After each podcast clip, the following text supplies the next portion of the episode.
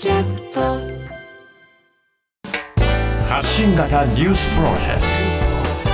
ト。荻上チキ。セッション。衆議院で15年ぶりの政倫審。現職総理が初の出席国会では今日自民党派閥の裏金事件をめぐる衆議院政治倫理審査会が行われ岸田総理が現職の総理大臣として初めて出席しました。岸田総理は冒頭政治不信を引き起こしていることに自民党総裁として心からお詫び申し上げると謝罪。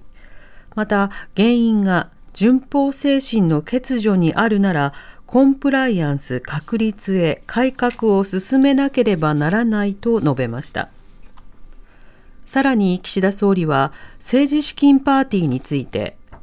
内閣総理大臣として開催することは今は考えていない。在任中はやることはないと明言しました。その後、二階派の武田事務総長が出席し、弁明を行った後、各会派が1時間5分を分け合って質疑を行いました。政倫審は明日も開催され、安倍派5人組のうち、松野前官房長官、高木前国対委員長、西村前経産大臣の事務総長経験者3人と塩谷座長が出席します。G7 凍結したロシア資産活用に溝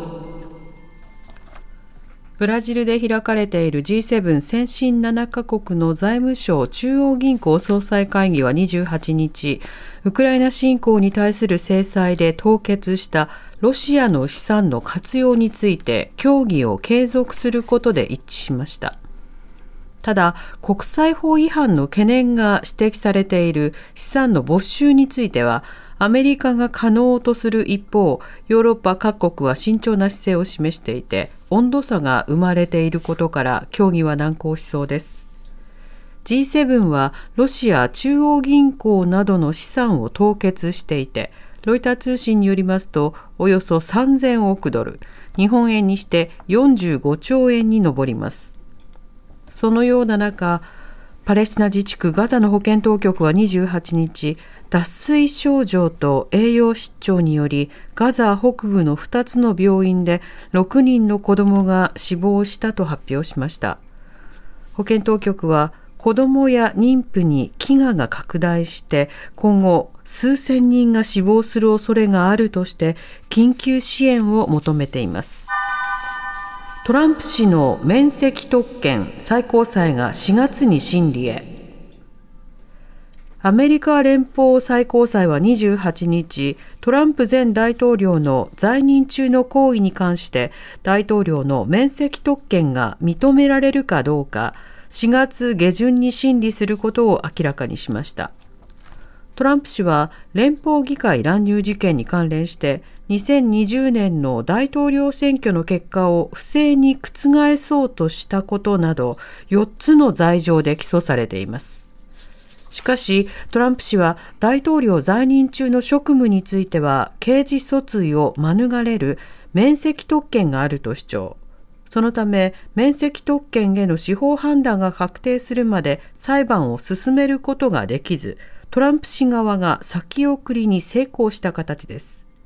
一方、中西部イリノイ州の裁判所は28日、トランプ氏に対して、アメリカ大統領選挙の共和党候補者指名争いで、出馬資格を剥奪すると決定しました。これまでコロラド、メーン州が同様の判断をしていて、これで3つ目の判断になります。北陸応援割石川も来月16日からスタート。能登半島地震からの復興を目的に旅行代金の補助を行う北陸応援割について石川県は他の県と足並みを揃え来月16日土曜から始めることを決めました。北陸応援割は観光復興事業として石川、富山、福井、新潟の4県で行います。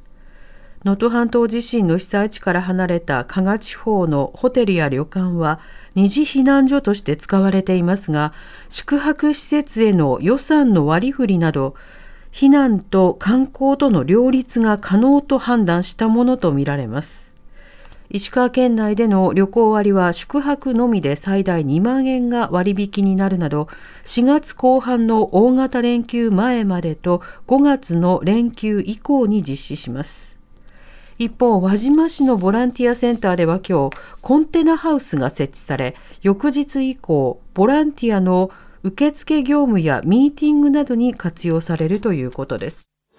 荻上チキ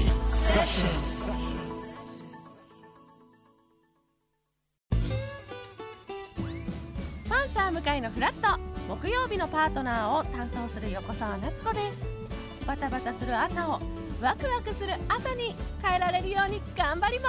す。パンサー向かいのフラットは月曜から木曜朝8時30分から。